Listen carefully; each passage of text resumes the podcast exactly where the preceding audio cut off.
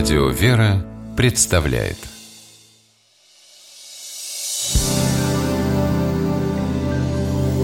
Первый источник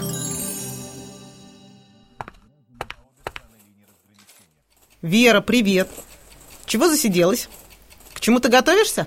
Да, мам, завтра у нас интеллектуальная битва с пятым Б. Думаю, мы победим, потому что наша команда сильнее. Но дед посоветовал не расслабляться. Как он сказал, сохранять масло в светильниках. Кстати, мам, ты не знаешь, что это за выражение? Знаю и расскажу. Выражение «сохранять масло в светильниках» библейское. В современной речи за ним закрепились два значения. В первом так говорят о готовности к любому повороту событий. Во втором значении оно о вере в высокие идеалы. Обратимся к первоисточнику и узнаем, какой смысл оно имеет в Священном Писании. Выражение восходит к притче о десяти девах со светильниками. Мы находим ее в Евангелии от Матфея. И вот цитата. «Тогда подобно будет Царство Небесное десяти девам, которые, взяв светильники свои, вышли навстречу жениху. Из них пять было мудрых и пять неразумных. Неразумные, взяв светильники свои, не взяли с собою масла. Мудрые же вместе со светильниками своими взяли масло в сосудах своих. И как жених замедлил, то задремали все и уснули. Но в полночь раздался крик «Вот, жених идет, выходите навстречу ему». Тогда встали все девы те и поправили светильники свои. Неразумные же сказали мудрым «Дайте нам вашего масла, потому что светильники наши гаснут». А мудрые отвечали «Чтобы не случилось недостатка и у нас, и у вас, пойдите лучше к продающим и купите себе».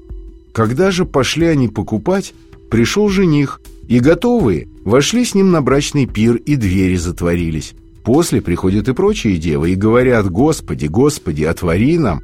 Он же сказал им в ответ «Истинно говорю вам, не знаю вас». Толкователи говорят, что каждый человек походит на этих неразумных дев, если не стремится к Богу, не готов к встрече с Ним, хотя и знает о Нем. Блаженный Иероним Стридонский предупреждает Сравнение в притче относится ко всему роду человеческому, ко всем людям, которые, по-видимому, веруют в Бога и подтверждают свою веру священным писанием, будут ли то принадлежащие к церкви, иудеи или еретики, они все называются девами, потому что похваляются познанием о едином Боге и о том, что мысль их не оскверняется бесстыдством идолослужения. Под маслом подразумеваются в притче добродетели, делающие человека достойным для участия на перу Царства Небесного. Они противоположны таким качествам глупых дев, как беспечность, небрежность и легкомыслие. По словам того же блаженного Иеронима, масло имеют те девы, которые по вере своей занимаются доброделанием. Они имеют те, которые как будто и исповедуют Господа, но не подтверждают слова делами. О времени пришествия Христа не сказано, но символически нам дается понимание, что оно будет неожиданным. И каждый человек в любой день и час должен быть готов к пришествию Сына Человеческого. Нужно быть как мудрые девы, готовиться, не как глупые, которые, полагаясь на нескорый его приход, не запаслись маслом. И когда пришло время, оказались не готовы к этому. Посему суть притчи о том, насколько важны добродетели, о том, что нужно быть деятельными и разумными, готовыми во всякое время идти ко Христу. Как видим, только одно из современных значений выражения «сохранять масло в светильниках» — быть всегда на чеку в какой-то мере отвечает смыслу, заложенному в первоисточнике. Второе — верить в высокие идеалы — появилось гораздо позже и употреблялось в таком значении в советское время.